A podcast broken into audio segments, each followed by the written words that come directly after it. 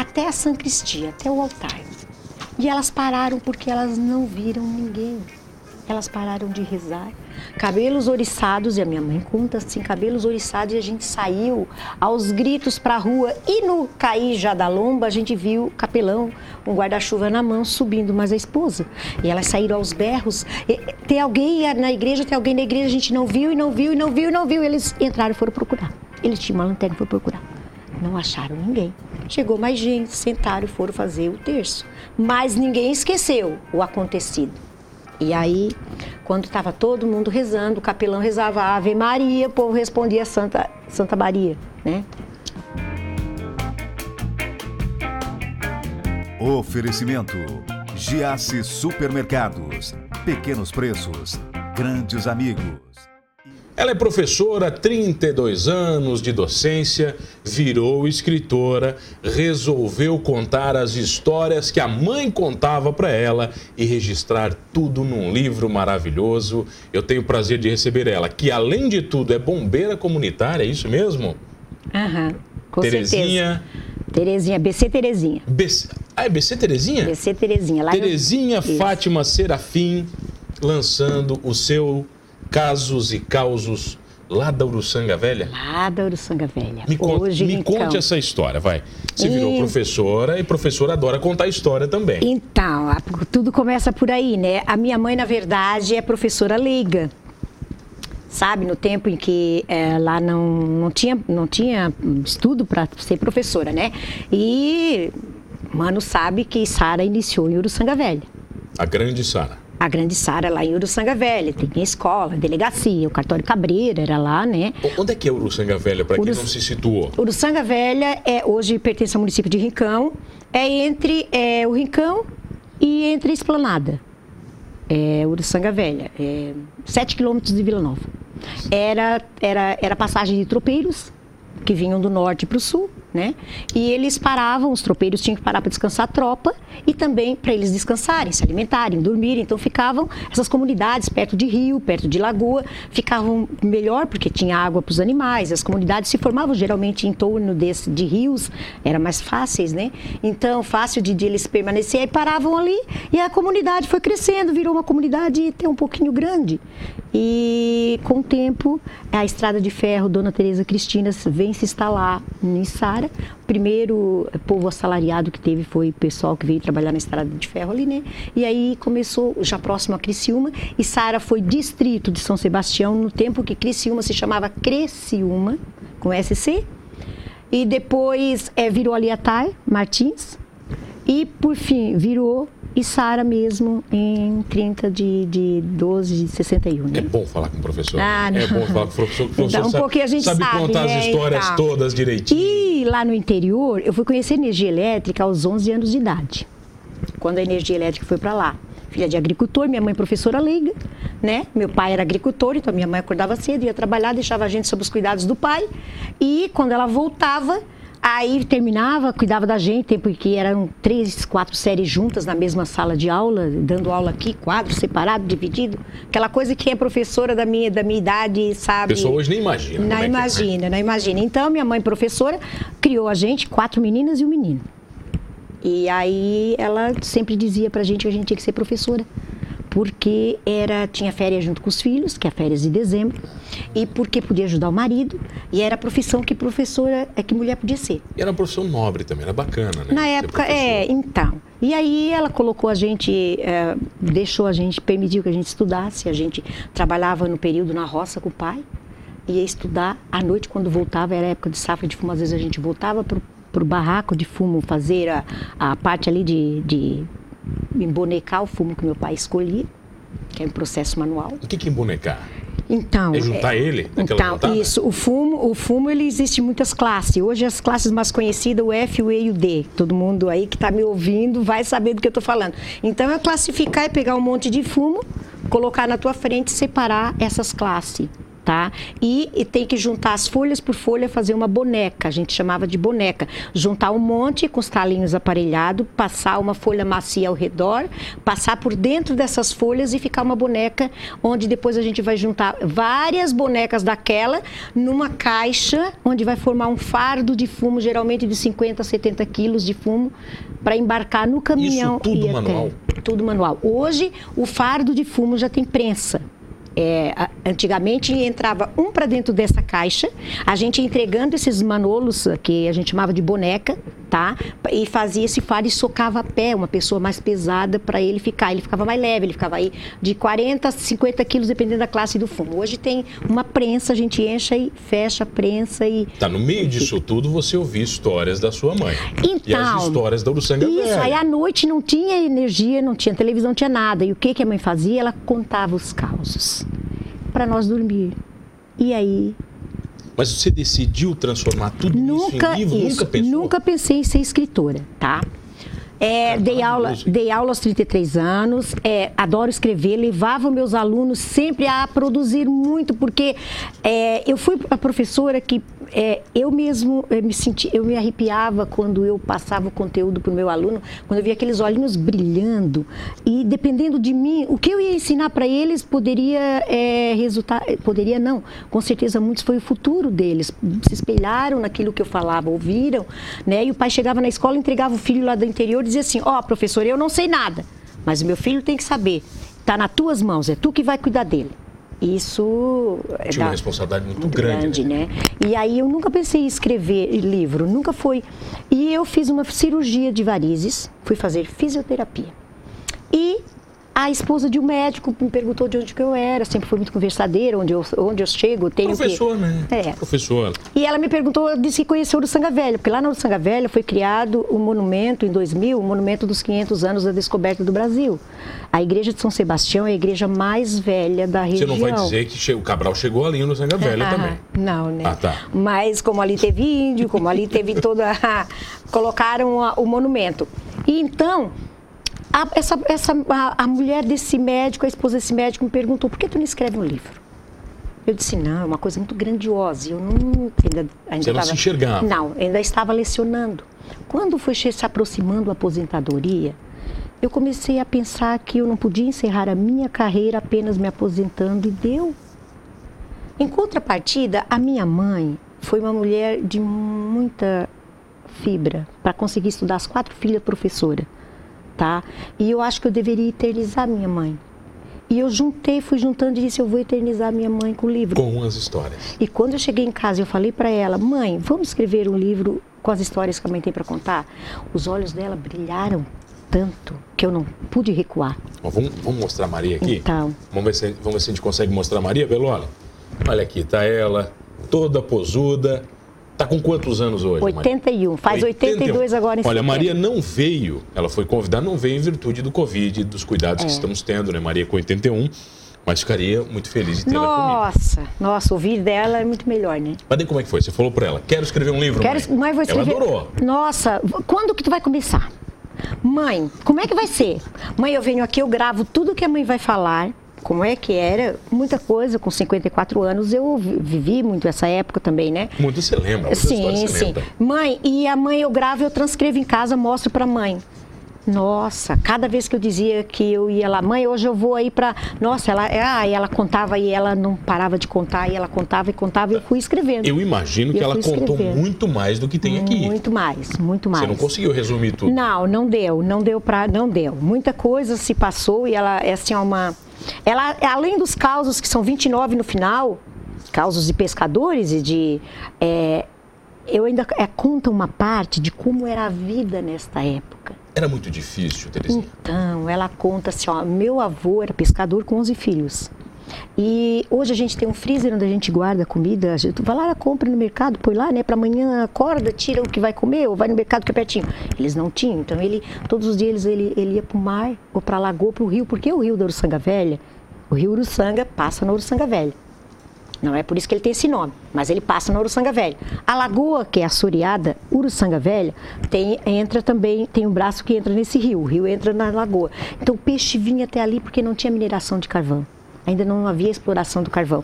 As tainhas, nessa época, agora eles pegavam ali no rio. Então ele ia, pegava o peixe e trazia para minha avó o marisco para é, preparar para os filhos. Dia. Todos os dias ele fazia isso. Ele era pescador, ele era barbeiro. Barbeiro chamava hoje o. É, ele cortava cabelo, fazia barba, ele tinha uma barbearia e ele era carpinteiro também. Tudo junto, fazia tudo. Tudo junto, ele fazia de tudo um pouco. E criou os 11 filhos e. Tá, eu quero que você escolha um caso para você contar para a gente ir para o intervalo. Depois eu quero ouvir mais. Então, tem vários aqui, olha então, só. Tem eu vou, muitos. Eu vou vai. começar com o primeiro que eu me criei ouvindo. A igreja de São Sebastião é uma das mais velhas da comunidade, né? Então, a minha mãe sempre trabalhou na igreja. E ela, mais uma prima Lita dela, é, eram encarregadas do mês de outubro de fazer as novenas da Nossa Senhora. Então, não tinha energia elétrica ali na boquinha da noite, chamava boca da noite, a gente que mora no interior chama boca da noite, o início da noite, né? Fim do dia ali, a penumbra da. E ela convidou a Lita, e a Lita, que era a prima, e foram, antes do capelão, existia um capelão, que era o marido da professora do lugar, é, foram preparar o terço de Nossa Senhora que ia acontecer. As duas foram até a igreja. E isso sem energia, costumavam entrar, se ajoelhar, fazer a oração de joelho no, no último banco, para depois ela preparar os livros e tudo, né? E as duas foram, entraram, já estava anoitecendo. Igreja daquele ar, assim, né? Uma igreja de interior, não tinha ninguém perto. Como, é, as casas eram distantes. E as duas se ajoelharam e quando elas estavam é, rezando, em silêncio, elas ouviram um a chama de tropelo, né? É um tropel mas elas chamam tropelo e eu escrevi como ela colocou. De tamanca, elas diziam tamanca. Homens, teve uma época que usavam umas tamancas, né? Os italianos principalmente. Aquilo que tem um saltinho e elas ouviram o tropelo. Tropelo da tamanca. O tropelo, ele entrou é, até a San Cristia, até o altar. E elas pararam porque elas não viram ninguém. Elas pararam de rezar. Cabelos oriçados, e a minha mãe conta assim, cabelos oriçados, e a gente saiu aos gritos para a rua. E no cair já da lomba, a gente viu capelão, um guarda-chuva na mão, subindo, mas a esposa. E elas saíram aos berros. E, tem alguém na igreja, tem alguém na igreja, a gente não viu, e não viu, e não viu, e não viu. Eles entraram e foram procurar. Eles tinham uma lanterna e foram procurar. Não acharam ninguém. Chegou mais gente, sentaram e foram fazer o terço. Mas ninguém esqueceu o acontecido. E aí, quando estava todo mundo rezando, o capelão rezava Ave Maria, o povo respondia Santa, Santa Maria, né? Olha, lá pelas tantas sem vento, sem nada, a porta da igreja, do fundo da igreja, resolve bater com toda força no silêncio do terço. E foi uma gritaria só. E foi um pavor, todo mundo se arrepiou. E aí, o que foi, o que foi, o que foi? Pararam, respiraram, passou um tempinho e continuaram a reza. E aí, quando não, alguém solta uma baita de uma gargalhada que eles estavam rezando o contrário, que era para o capelão rezar e o coro responder. Estava tudo ao contrário. Estava tudo ao contrário. O capelão respondia e o coro rezava. E aí terminou em riso. E até hoje, o capelão diz que pode ter sido uma alma penada, como eles costumavam dizer, que entrou esperando o terço porque precisava. Eu quero mais histórias e causos na volta. Eu tenho o prazer de receber ela, ah. professora, escritora, Terezinha Fátima Serafim, num papo muito bacana comigo aqui no Manos Talk Show. Eu já volto, é rapidinho.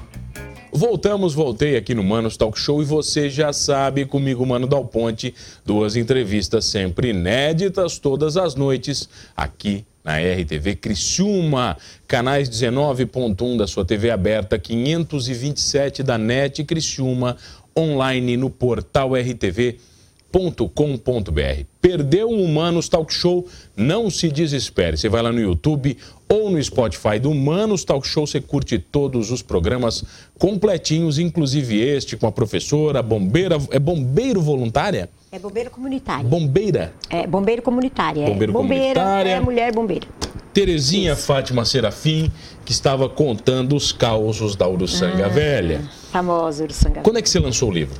2018. Ah, faz é, tempo setembro já. eu escrevi, sim. Setembro eu escrevi. E, não, setembro a gente terminou de editar. E aí, dia 19 de outubro de 2018, eu lancei. Você, você vendeu um para cada um no Uruçanga Velha ou não? Então, quase todo mundo. Não. Para quem foi no lançamento, eu não vendi. Aí você deu. Eu dei, dei, o coral foi se apresentar, a Associação Coral de Sara foi me prestigiar, dei um livro para cada um e, e os que estavam lá, ah, que eram assim, mais conhecidos, mas foi vendido também para bastante gente de fora que tá, se fez presente. Sim. De todas essas histórias aqui, você viveu muitas. Deixa eu pegar aqui, vamos ver onde é que está aqui a lista.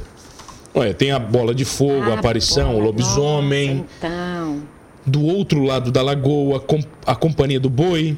Isso. Qual destas histórias você viveu que você tem medo até hoje? Então, o lobisomem é uma, é uma lenda que não é.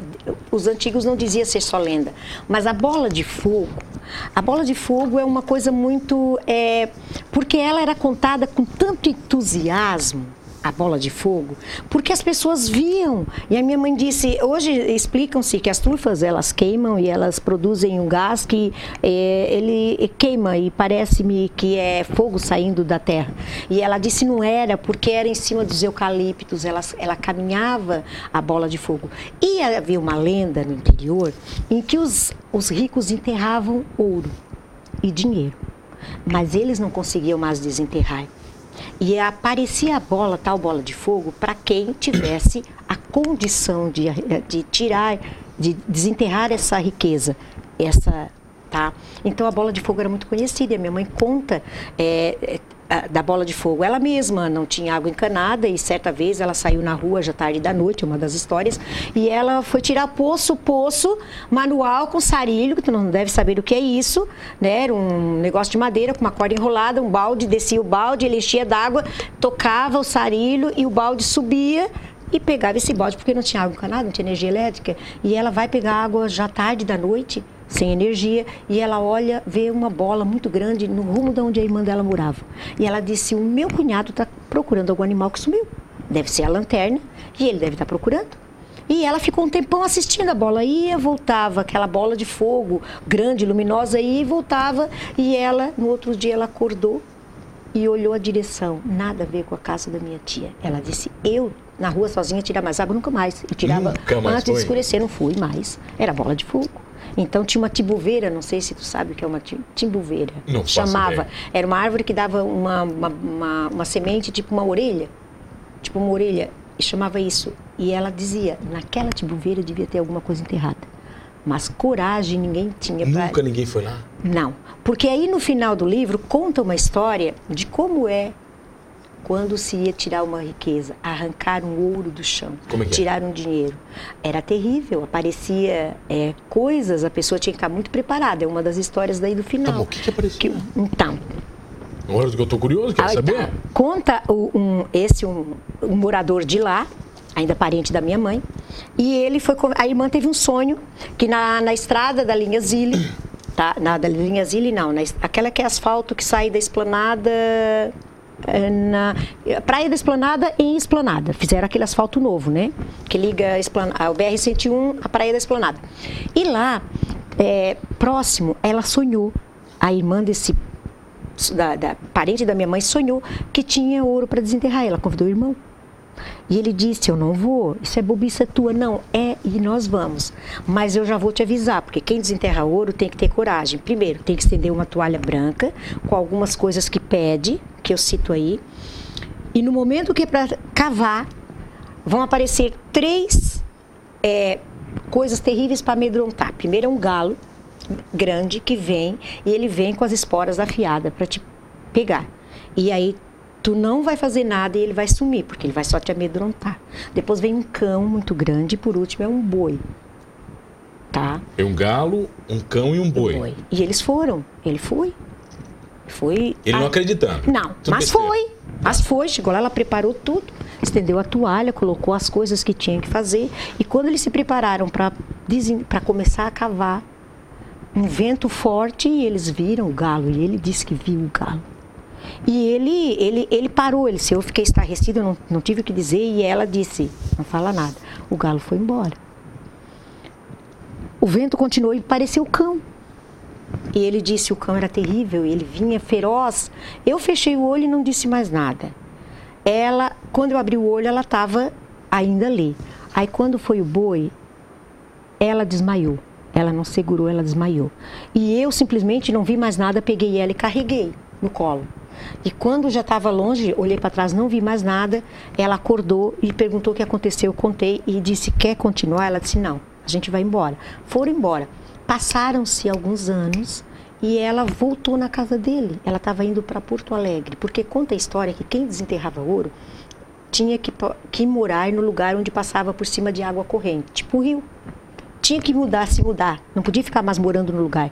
Tinha que se mudar para um lugar onde por, passasse por cima de um rio, uma água corrente. E ela tá, veio se despedir dele que ela estava indo para Porto Alegre.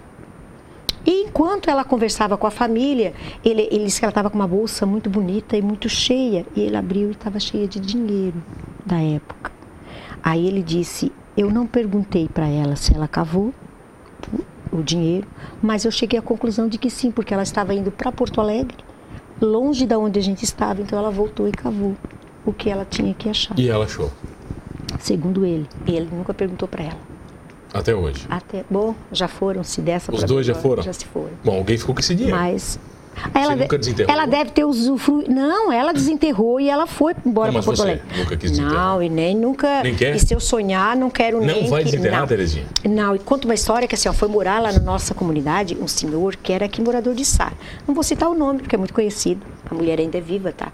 E ele conseguiu, ele sabia dessas histórias já, e ele conseguiu no Paraná uma máquina que detecta metal porque ele sabia que naquela região tinha muito uh, ouro enterrado. E ele conseguiu essa máquina. Se algum dia desenterrou, a gente Ninguém não sabe. sabe. Já faleceu ele é também. Ele já faleceu Mas também. Ele é rico? Não. Ah, então. Não, não ficou rico. Comprou Quem uma sabe propriedade desen- lá. Quem sabe ele não desenterrou ouro. Quem sabe? Tá, vem cá. Eu tenho aqui receitas da vovó também. Nossa. Saudosismo, galeria de foto. A própria Maria Vieira Serafim. Isso. E eu quero saber do meu presente que eu ganhei. É eu só perguntei das Ah, receitas. não eu quero é- saber. então. Eu ganhei um presente, você que tá em casa, ó. Então, não- Morra de inveja. Então, não é presente, né? Mas Mas, é um é? lanchezinho. Olha isso um aqui. lanchezinho para vocês. Então, tudo feito com muito carinho, feito por mim. Adoro fazer. Isso aqui é receita da mãe? Também. Também? Olha Também. isso aqui, pessoal. É um dos meus O que eu- hobbies. olha o que é, eu ganhei aqui. é fazer, além de ler, além de estar pãozinho caseiro, bolachinha de goiabada, cuca de Vamos goiabada testar isso hoje. e tá? brioche de goiabada. Isso aqui não tem nenhum caos envolvido. Não, Na não, hora de até... fazer o pão tem que fazer alguma macumba, não. Não, tá tudo certo. Ah, então vou te contar uma história. Eu sempre, eu, no bombeiro, eu levo meus pães. Onde eu vou, eu levo. Eu vi aqui, eu trago. Eu mandei pra doutora, que a minha filha foi na médica, eu mandei bolachinhas pra ela, porque isso me faz muito bem, tá? E eu, ultimamente eu venho fazendo as minhas cucas e a goiabada vem enterrando. Aí hoje eu coloquei nos dois fornos assim pra minha filha. Ai, filha, mãe tá muito triste. Diz ela, por quê? Não sei, minhas cucas sempre ficaram tão lindas, as, as, as goiabadas ficam em cima. E ultimamente elas estão baixando. O que será que tá acontecendo? Aí ela olhou pra mim e disse assim. Fica tranquila, mãe, que hoje vai dar tudo certo e elas vão ficar lindas. E ficaram. Ficou linda, maravilhosa. Tá maravilhoso. Olha, você não cuca. tem noção. É, você não tem noção do que é isso. Nós vamos tomar Então, um café. Muito carinho. Por conta tá? da Terezinha. Obrigado, Terezinha. carinho. O pessoal adquire o seu livro, dá para adquirir ou não? Como é que é? Dá, se precisar, entre em contato. Acho que o meu contato tá aí, tá? Eu já trouxe um para ti. É teu. Obrigado E presente. assim, ó, não sei se os meninos que estão aí eu posso também Claro, autografar e eles deixar para eles, tá? Vou deixar para eles de presente. Ó, o livro tá todo E- ilustrado, tá lindo aqui. Vamos lá. Isso, a Sofia é amiga da minha filha, da minha Tá filha, foi legal. ela que, que ilustrou. Tá aqui, tem, tem aqui também. A Eliane Madalena, minha amada Ela ajudou você na nossa, concepção? foi ela que fez toda a parte de correção, alguns palpites magníficos. Ela foi a minha parceira e o esposo dela que fez a capa. O Samir que fez a capa. Sim, As fotos são sim. do acervo da própria Maria. E isso, o acervo da minha mãe. E quem quiser vai falar com a Terezinha para saber um pouquinho mais de causos. Terezinha, Fátima Serafim, muito obrigado Ah, pela presença e muito obrigado nossa. pelo presente. O- Eternizar minha mãe não é sempre, né? Então falar dela também é muito prazeroso. Muito obrigado. Muito obrigado a você que está comigo todas as noites. Olha, não esqueça de uma coisa: acreditando ou não em causos, lobisomens, bolas de fogo, somos todos humanos. Oferecimento: Giasse Supermercados. Pequenos preços, grandes amigos.